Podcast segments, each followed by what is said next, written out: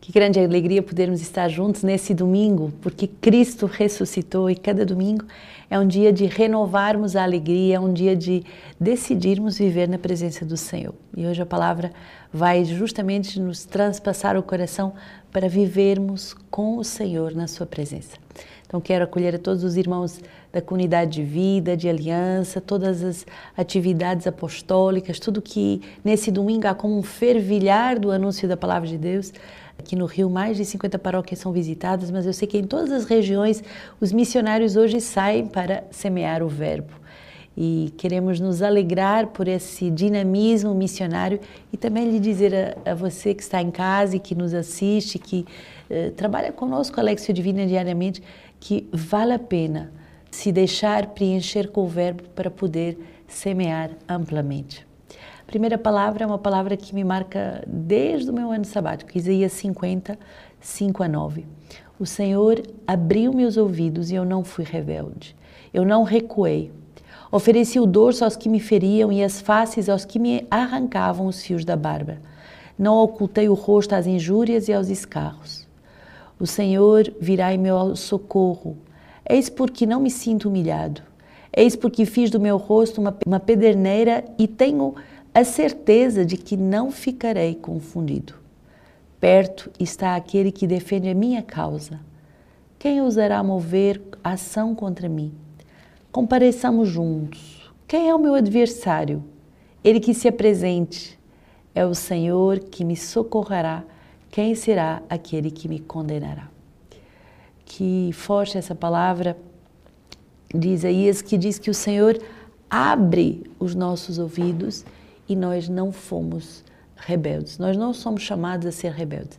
Tem o um número de, na nossa regra de vida, o 404, todos, sabe, todos sabemos de cor esse número, que o diácono disse: todos somos filhos rebeldes, todos temos tendência a não querer abrir os nossos ouvidos e a não querer entrar na escuta profunda do Senhor. Mas aqui, Isaías, o Senhor vai nos dar ouvidos de discípulo, para que cada manhã o nosso ouvido ele seja desperto para ouvir como discípulos. Nós podemos ouvir de forma superficial, de forma inconsequente, eh, de forma mundana, de forma relativista, mas o Senhor quer nos dar ouvidos de discípulo e ouvidos de discípulo que não recuam face às exigências do Verbo. Hoje o Senhor vai te dar muitas exigências. Hoje o Senhor vai eh, falar ao teu coração. Será que você uh, quer dizer como o profeta, o Senhor abriu meus ouvidos e eu não recuei? E depois há como uma grande alegria, porque quem é fiel na escuta da palavra também será fiel uh, depois nessa proteção espiritual. Quem ousará mover ação contra mim? Compareçamos juntos. Quem é o meu adversário? Que ele se apresente, pois o Senhor me socorrerá. Aquele que vive a palavra entra numa graça de proteção espiritual, entra numa graça de combate espiritual, mas ele não luta com as suas próprias forças, ele não luta sozinho, ele luta enviado pelo Senhor. Salmo 114, eu amo o Senhor, porque ele ouve a minha voz suplicante, ele inclina o meu ouvido para mim e no dia em que eu o invoco. Cercaram-me laços da morte, eram redes de Sheol, caí em angústia e aflição. Então invoquei o nome do Senhor. Ah, o Senhor liberta a minha vida. Sim, o Senhor é justo e clemente, nosso Deus é compassivo. O Senhor protege os simples. Eu fraquejava e Ele me salvou. Ele libertou a minha vida da morte, meus olhos das lágrimas e meus pés de uma queda. Caminharei na presença do Senhor na terra dos vivos. Esse salmo é muito bonito para nos dar essa essa certeza de que somos chamados a caminhar na presença do Senhor. É muito dif diferente você viver o teu dia a dia e no, no fim do dia você encontra-se com o Senhor. E aí pede perdão ou não pede perdão ou dá graças. Outra coisa é viver caminhando na presença do Senhor. Quer, quer dizer que Ele te acompanha passo a passo, Ele está ali ao teu lado, Ele te vê, Ele te fala, Ele, ele está ali para falar teu coração. O Senhor liberta a nossa vida da morte, o Senhor enxuga os nossos olhos da lágrimas, quer dizer que o Senhor uh, protege os nossos pés da, da queda. O Senhor está ali de forma eficaz, Ele age em nossa vida. O Senhor quer verdadeiramente dar uh, esse, esse, estar esse presente noite e dia ao nosso lado e nos encaminhar e nos mostrar qual o caminho a seguir. É bonito vermos esta grande graça de presença de Deus atuante que quer nos transformar, que quer nos conduzir, que quer nos guiar. E aí nós podemos dizer, mas eu é que tenho que decidir, eu é que eu sou livre, o Senhor me deu todas as graças, eu posso, eu, eu... verdade, você pode. Você pode fazer essa experiência dessa liberdade, mas a verdadeira liberdade é poder caminhar e trilhar os caminhos do Senhor na tua vida, que são amplamente mais exigentes do que os teus próprios caminhos e do que as tuas próprias escolhas. Aceitar entrar nesse, nessa exigência divina é entrar numa grande uh, maturidade. Tiago 2 é a exigência das obras uh, que provém da fé. Uma fé sem obras não é fé. Quem tem fé vai gerar obras de fé. Meus irmãos, se alguém disser que tem fé, mas não tem obras, que ele aproveitará isso? Acaso a fé poderá salvá-lo? Se um irmão ou uma irmã não tiverem o que vestir e lhes faltar o necessário para a subsistência de cada dia, e alguém dentre vós lhe disser: Ide em paz, aquecei-vos e saciai-vos, e não lhes der o necessário para a sua manutenção, que proveito haverá nisso? Assim também a fé, se não tiver obras, está morta em seu isolamento. De fato, alguém poderá objetar-lhe: Tu tens fé e eu tenho obras. Mostre-me a tua fé sem obras, e eu te mostrarei a fé pelas minhas obras. Forte essa palavra de Tiago que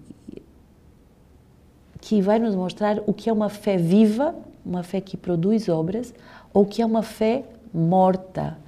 E forte, é uma fé morta, morta porque está em seu isolamento.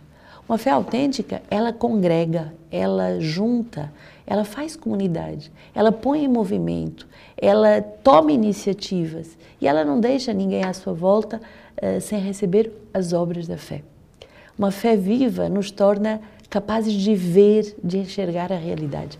Se você está como que adormecido e não vê o papel que está caído no chão ou o pobre que está ao teu lado, então a tua fé está morta e você está isolado dentro de ti. O Evangelho a presença de Deus, o caminhar passo a passo com Deus, nos dá uma fé viva, uma fé que produz obras. Então, pensamos juntos, irmãos, para cada um de nós, essa fé pessoal viva, ativa, capaz de produzir obras, mas também uma fé comunitária muito forte. Porque quando juntamos a fé viva de cada um, há um centuplicar da fé que produz obras extraordinárias, que produz milagres. Então você pode verdadeiramente entrar nesse, nessas obras da fé que podem tirar montanhas e dizer, vai essa montanha, vai daqui para ali. Marcos 8, 27 a 35. Jesus partiu com seus discípulos para os povoados da Cesareia de Filipe e no caminho perguntou aos seus discípulos: Quem dizem os homens que eu sou? Responderam-lhe João Batista, outros Elias, outros ainda um dos profetas. E vós? perguntou ele. Quem dizeis que eu sou? Pedro respondeu-lhe: Tu és o Cristo. Então proibiu severamente de falar a alguém a seu respeito e começou a lhes ensinar. O filho do homem deve sofrer muito, ser rejeitado pelos anciãos, pelos chefes dos sacerdotes e pelos escribas, ser morto e depois de três dias ressuscitar. Dizia isso abertamente. Pedro, chamando-o de lado, começou a recriminá-lo. Ele, porém, voltou, voltando-se e vendo seus discípulos, recriminou a Pedro dizendo: Afasta-te de mim, Satanás, porque não pensas as coisas de Deus, mas as dos homens. Chamando a multidão, juntamente com os discípulos, disse-lhe: Se alguém te quiser vir após mim, negue-se a si mesmo. Tome a sua cruz e siga-me. Pois aquele que quiser salvar a sua vida irá perdê-la, mas o que perder a sua vida por causa de mim e do Evangelho, esse irá salvá-la esse evangelho de hoje, Marcos 8, é um evangelho muito forte, porque nos dá a exigência da cruz. Nessa semana vamos poder celebrar a festa da exaltação da Santa Cruz no dia 14 e no dia 15 Nossa Senhora das Dores. Quer dizer que é, é uma passagem obrigatória aceitar as exigências da cruz, aceitar negar-se a si mesmo, aceitar eh, dar provas da identidade de Jesus com a nossa própria vida. Quem dizem que eu sou? Bom, uma coisa é aquilo que as pessoas dizem que eu sou, mas você, quem diz que eu sou? Você está disposto a dar a tua vida por mim? Você está disposto a entregar a tua vida por mim? Santo Agostinho hoje vai nos falar que nós somos chamados a ser cristãos e pastores. Isto é, cristãos respondendo com responsabilidade e liberdade do dom da nossa vida, seguindo Jesus crucificado, mas também pastores. Eu não posso pensar só em mim e me esquecer dos outros que estão à minha volta. Quem tem fé, tem uma fé que gera obras comunitárias. Quem tem fé, tem uma fé que vai até as consequências últimas do seu chamado. Nós vemos quem verdadeiramente é discípulo quando vive uma situação difícil. E aí ou pula fora do barco, ou ao contrário, amadurece para poder, para poder responder às exigências de fé de um chamado. Nós não somos desertores porque esmorecemos na nossa fé, mas ao contrário, somos homens dignos de fé, homens dignos de fé. Deus quer que sejamos pastores, os nossos irmãos, mas Ele quer que o façamos através de cada um de nós. Santo Agostinho hoje vai nos dizer isso. Quanto a nós, a quem o Senhor, por sua benevolência e não por mérito nosso, estabeleceu neste cargo de que teremos difíceis contas a dar, isto é, de pastor, devemos distinguir bem duas coisas. A primeira é que somos cristãos, a segunda é que somos bispos. Somos cristãos para nosso proveito, somos bispos somente ao vosso. São muitos os cristãos, não bispos, que vão a Deus por caminho mais fácil, talvez, e andam como tanto mais desembaraço, quanto menos peso carregam. Nós, porém, além de cristão, cristãos tendo que prestar contas a Deus pela nossa própria vida, somos também bispos e teremos de responder a Deus pela nossa administração. Cuidado, porque quando você vê alguém que tem muitas responsabilidades e você tem tendência a, a criticar com facilidade, Cuidado, porque ele não só presta contas da sua alma, mas ele presta contas da sua administração. E como o Santo Agostinho vai nos dizer, eles andam muito mais sobrecarregados por causa do encargo que lhes é dado.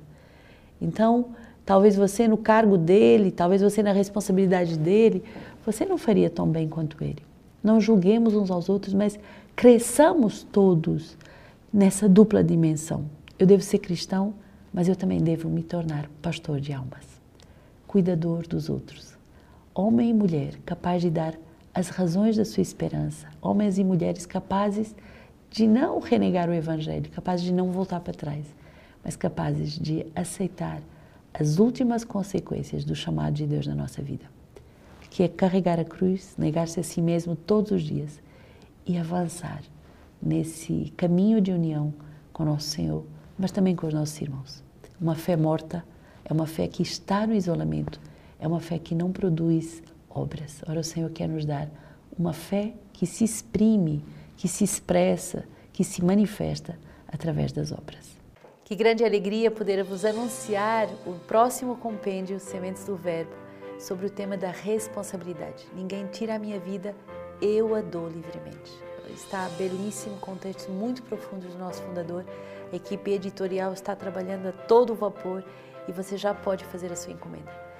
Depois de termos meditado a liberdade, agora é o ano em que vamos meditar sobre a responsabilidade. A responsabilidade de dar a vida, de dar a vida e de construir um mundo novo, tudo que sou, tudo que tenho. Quero também anunciar a nova edição do nosso livro de vida. Então, você pode ter acesso ao Tesouro do Carisma. Se você é membro de comunidade de vida, de aliança, tem acesso ao Tesouro do nosso Carisma com os escritos do nosso fundador. Encomende já. E por último, o último livro de Dom Alberto, que vai sair agora para o Círio de Nazaré, é, Conversas com a Virgem Maria. Um livro belíssimo sobre a intimidade que somos chamados a ter com nossa mãe, a Virgem Maria.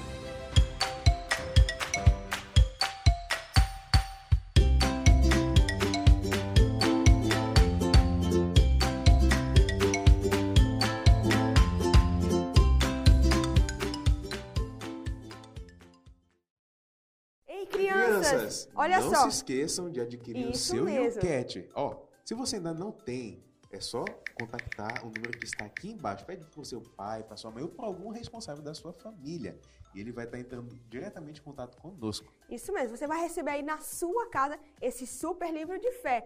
E se você ainda quiser acompanhar esse momento de YouCat comigo e João, é só entrar lá no YouTube, no nosso canal Sementes do Verbo, que a gente vai estar lá ensinando tudinho para vocês.